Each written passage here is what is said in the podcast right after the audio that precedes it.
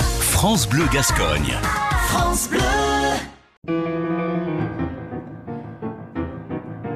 Bonjour Jean-François Zigel. Bonjour Romain, ravi de vous retrouver. Tout ce que vous avez toujours voulu savoir sur la musique sans jamais oser le demander aujourd'hui.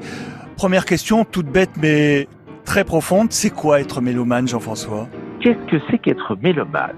Bah, c'est aimer la musique, hein, normalement, au sens propre du terme. Mais je pense que c'est vraiment l'aimer, c'est-à-dire pas seulement mettre de la musique en fond, euh, parce qu'on aime bien euh, prendre son petit déjeuner avec un fond musical, euh, pas seulement s'en servir pour une ambiance, il y a des amis à la maison, alors on met un peu de jazz parce qu'on trouve que ça fait une ambiance sympa, pas seulement mettre de la musique un peu rythmée parce que ça donne de l'énergie, c'est-à-dire pas seulement se servir de la musique, mais l'aimer comme un art, ce qu'elle est, et donc adorer, écouter euh, les chefs-d'œuvre, découvrir des œuvres moins connues, euh, s'intéresser aussi bien à l'opéra qu'à la musique de chambre, euh, qu'au répertoire pour piano solo, qu'au violon, à la guitare ou au ukulélé, j'en sais rien.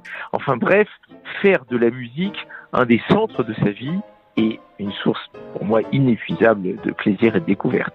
Vous êtes donc en train de nous dire qu'on devient mélomane, on ne naît pas forcément mélomane, mais alors comment comprendre et aimer la musique classique? Alors vous avez raison, euh, on peut s'y mettre à n'importe quel âge et apprendre à aimer la musique. La première chose qu'il faut faire pour comprendre et aimer la musique classique, ben, c'est simplement éventuellement passer un peu de temps sur un morceau. Vous savez, souvent les gens ils écoutent la musique, euh, puis au bout de 30 secondes, s'ils accrochent pas, ben, ils disent oh j'y comprends rien, ils passent à autre chose. C'est dommage, c'est un peu comme pour les gens. Parfois il faut les voir une seconde fois, une troisième fois, et puis on commence à les aimer.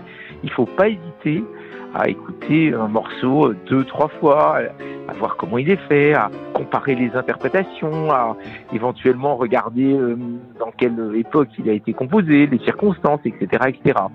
Et en plus, évidemment, je vais prêcher pour ma paroisse. Si vous avez l'occasion euh, d'écouter euh, des émissions de télévision ou de radio euh, comme celle que j'ai pu faire et que je fais encore pour expliquer la musique, ben, je pense que vous entrerez encore plus facilement dans cet univers absolument magique. Vous savez, beaucoup de gens passent leur vie entièrement centrés sur leur nombril.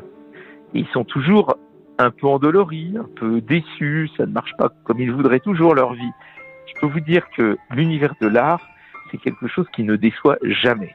Que ce soit du classique, du jazz, peu importe le style de musique que vous allez essayer de comprendre et essayer d'aimer, il ne vous décevra jamais. Eh bien, vous m'avez donné avec tout ça envie de chanter et de jouer, et c'est ce qu'on fera demain ensemble. demain, demain, Jean-François. Bonne journée. je compte sur vous. Hein.